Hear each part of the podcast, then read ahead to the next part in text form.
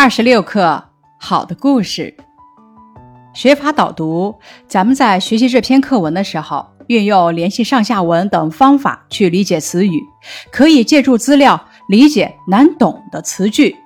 我们可以通过对比阅读，抓住重点语段中的关键词句，以及采用图像化策略等，体会梦境的美好，直观感受作者对比和象征手法的运用。再借助阅读链接中的资料，进一步读懂课文。还可以通过网络、图书读物、文献等资料，对散文诗集《野草》进行大致了解。借助课文写作背景，再读课文，理解课文内容，把握作者的思想感情。接下来，咱们开始学习本课。灯火渐渐地缩小了。在预告石油的已经不多，石油又不是老牌，早熏的灯罩很灰暗，鞭炮的反响在四近，烟草的烟雾在身边，是昏沉的夜。开篇点明了时间是夜晚，微弱的灯火与漆黑的夜色形成了鲜明的对比。突出了这夜的特点，让人感觉昏暗。接下来，作者描写鞭炮的反响的热闹和烟草的烟雾的孤寂，形成鲜明的对比，突出了这夜的特点，让人感觉昏沉。文章开头特意强调昏沉的夜，表达了作者对黑暗社会的憎恨和厌恶。这一自然段写的是深夜作者所住室内的情况。我闭了眼睛，向后一仰，靠在椅背上，捏着初学记的手搁在膝科上。闭了眼睛，表明作者看多了这夜的昏暗和昏沉，不希望再看，于是昏昏欲睡。这一自然段写作者不想再看这昏沉的夜，昏昏欲睡。本课的第一部分一二两个自然段写我在昏沉的夜闭目养神的情状。思考题：课文开头部分描写了夜色，给人一种怎样的感觉？这样写有什么作用？夜色的特点是昏暗和昏沉的。给人一种沉闷、窒息、压抑的感觉，影射了当时黑暗的社会现实，表达了作者对黑暗社会的憎恨和厌恶。这样描写，为后面写好的故事做好了感情铺垫，与下文形成了鲜明的对比。接着来看第三自然段，我在朦胧中看见一个。好的故事，朦胧照应前文的烟草的烟雾在身边，看见一个好的故事，引出下文。梦境中好的故事，这故事很美丽、优雅、有趣，这是中心句，总写梦中好的故事的特点：美丽、优雅、有趣。许多美的人和美的事错综起来，像一天云锦，而且万颗奔星似的飞动着，同时又展开去，以至于无穷。作者把美的人和美的事比作云锦和万颗奔星，用生动的比喻说明美的人和美的事幻化无穷，充满生机。这既是好的故事的总体形象，又是作者憧憬的理想的象征。这自然段总写这故事的特点。我仿佛记得曾坐小船经过山阴道，两岸边的乌桕、星河、野花、鸡。狗、丛树和枯树，茅屋、塔、茄栏，农夫和村妇、村女，晒着的衣裳，和尚、蓑笠，天、云、竹，都倒影在澄碧的小河中。随着每一打桨，个个夹带了闪烁的日光，并水里的平藻游鱼一同荡漾。两岸边的乌桕、星河、野花代表着新的事物，丛树和枯树代表着旧的事物，它们融合在一起，体现出一种新旧交替的现象。而农夫和村妇、村女晒着的衣裳、和尚、蓑笠、天、云、竹等，则展现了一种悠闲的田间生活。他们共同构成了鲁迅所向往的美好的梦境。诸影诸物无不解散，而且摇动。扩大，互相融合，刚一融合，却又退缩，复近于圆形，边缘都参差如下云头，镶着日光，发出水银色焰。凡是我所经过的河，都是如此。作者写这些美的人和美的事，是那么的生动形象，凡事都。表现了作者对故乡美的人和美的事的印象都非常深刻，让他无比眷恋。河中倒影时聚时散，且都镶着日光，瑰丽多姿，令人爱恋。这自然段呢，写的是记忆中山阴道上的绮丽风光。现在我所见的故事也如此。这是个过渡句，引出下文，写现在的所见与回忆的内容相似。水中的青天的底子，一切事物统在上面交错，织成一篇，永是生动，永是展开。我看不见这一篇的结束。两个勇士强调了梦中的故事，也是动静结合，交相辉映，构成一篇好的故事。给作者留下了极为深刻的印象。我看不见这一篇的结束，表现了作者渴望看到理想中好的故事没有终结。我看不见这一篇的结束，说明好的事物一直存在着。此处我的思想感情也发生着一种层次性的变化。先是于昏沉的夜里奄奄欲睡，接着在朦胧中看见一个好的故事。然后感受着永是生动，永是展开。我的感情在美好的遐想中逐渐升华和清晰。这一自然段写现在的所见与记忆中的内容相似。这一自然段先概括的写梦中所见的故事，给作者留下了极为深刻的印象。作者希望这个好的故事没有终结，相信美好的事物终将代替丑恶的现实，光明一定驱散黑暗。河边枯柳树下的几株瘦削的一丈红，该是村女种的吧？写一丈红的生命力的顽强。大红花和斑红花。都在水里面浮动，忽而碎散，拉长了，如缕缕的胭脂水。然而没有韵。这里写大红花和斑红花的斑斓美丽。茅屋、狗、塔、村女、云也都浮动着。这里写一切美景的交相浮动。大红花一朵朵全被拉长了，这时是泼辣。奔蹦的红锦带，在水里浮动的事物有很多。一丈红的花因其他事物的加入而被拉长，这是动态描写。带之入狗中，狗之入白云中，白云之入村女中，由地上写到天上，又回到地上。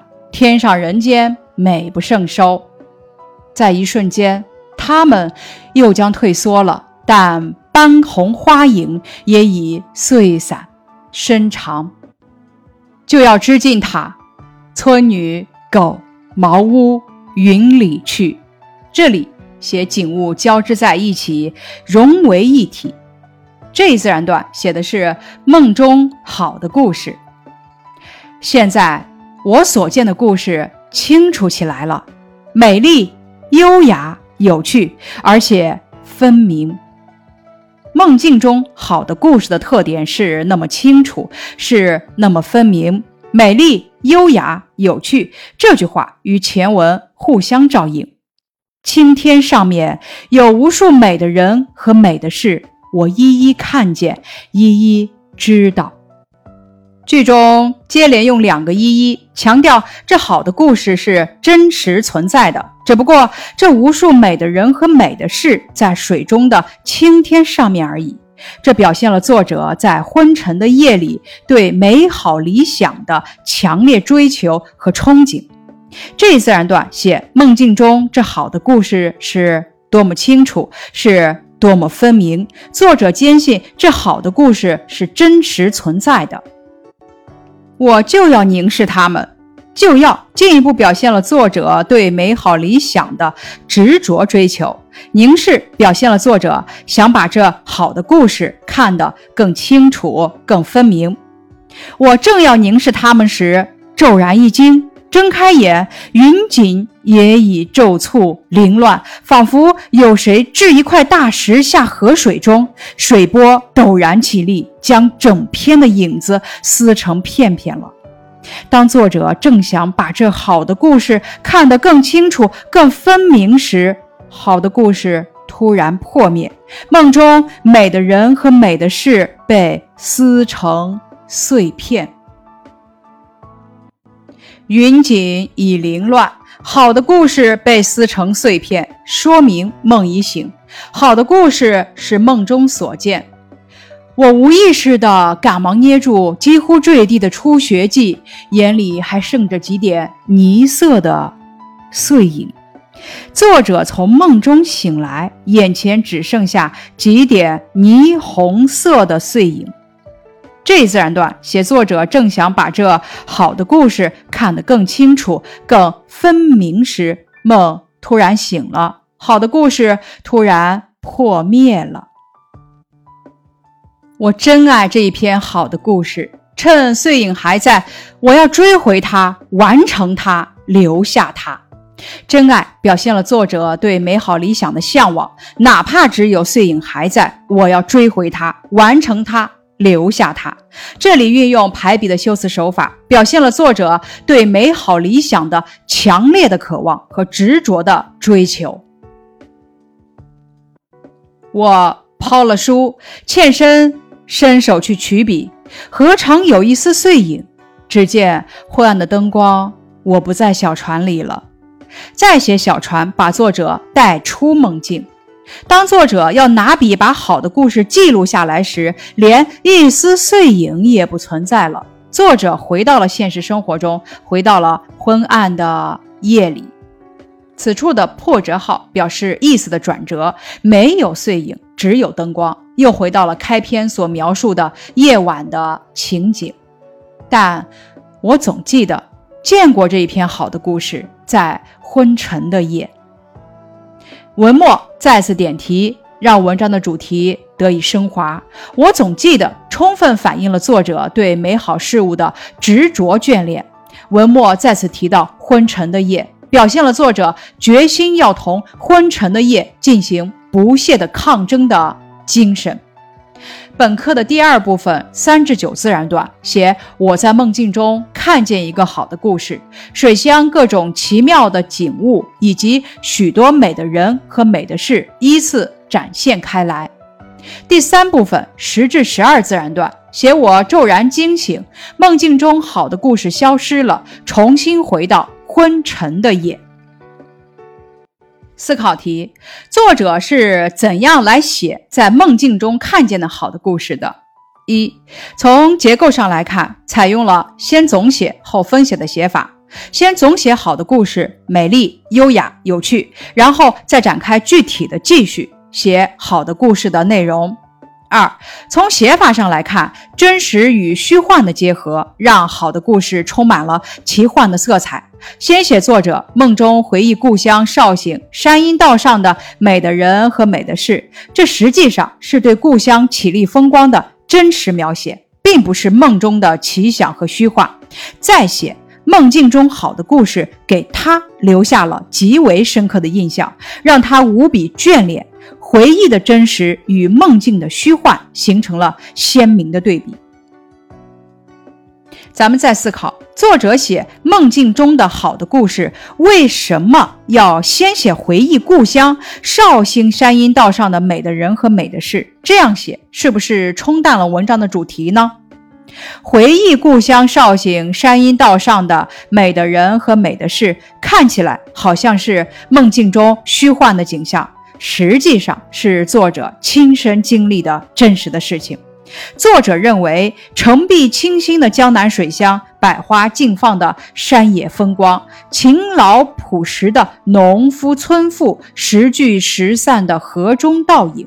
水中的平藻浮鱼、珠影珠物，都是美的人和美的事，是他理想中追求和向往的美好的生活。这些都是真实的好的故事。写回忆的内容是为写梦境中的好的故事做铺垫。作者希望梦境中的好的故事也是如此真实，而且一一看见，一一知道。坚信自己在梦境中所看到的好的故事是真实存在的，因为它永是生动，永是展开。我看不见这一篇的结束。思考题：好的故事其实是一个梦境，这故事的美丽、优雅、有趣体现在哪方面呢？描写一丈红的生命力的顽强，描写大红花和斑红花的斑斓美丽。描写茅屋、狗塔、村女云的交互浮动，描写大红花的拉长变化，描写带织入狗中，狗织入云中，云织入村女中的互相交织，描写斑红花影与塔、村女、狗、茅屋、云里融为一体。思考题：作者把梦境中的好的故事写得那么美丽、优雅、有趣，想表达自己什么样的愿望呢？梦境中的好的故事那么美丽、优雅、有趣，反衬了当时黑暗社会的沉闷、窒息、压抑的现实状况，表达了作者对旧社会的憎恨和厌恶，表现了作者对美好理想的强烈的渴望和执着的追求，对美好事物的无比眷恋。决心要同昏沉的夜进行坚持不懈的顽强抗争的精神。思考题，课文题目是好的故事，但是我们读完课文之后，总觉得课文描写了一个没有故事的好的故事。思考作者这样写的用意是什么？一，课文中描写的好的故事，实际上指的是作者理想中的美好的生活画面。这可以从作者回忆故乡绍兴山阴道上的美的人和美的事，以及梦境中看见的美丽、优雅、有趣的美的人和美的事中看出来。在昏沉的夜里，本来就没有什么好的故事发生，好的故事只能在梦境中可以看到，是一种美好的理想境界。表达了作者决心要同昏沉的夜进行坚持不懈的顽强抗争的精神，以及对美好理想的强烈的渴望和执着的追求。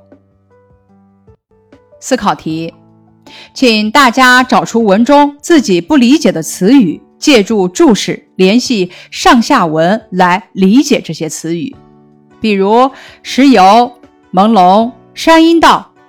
咱们可以借助注释来理解，四境、西科、云头、骤促等可以联系上下文来理解。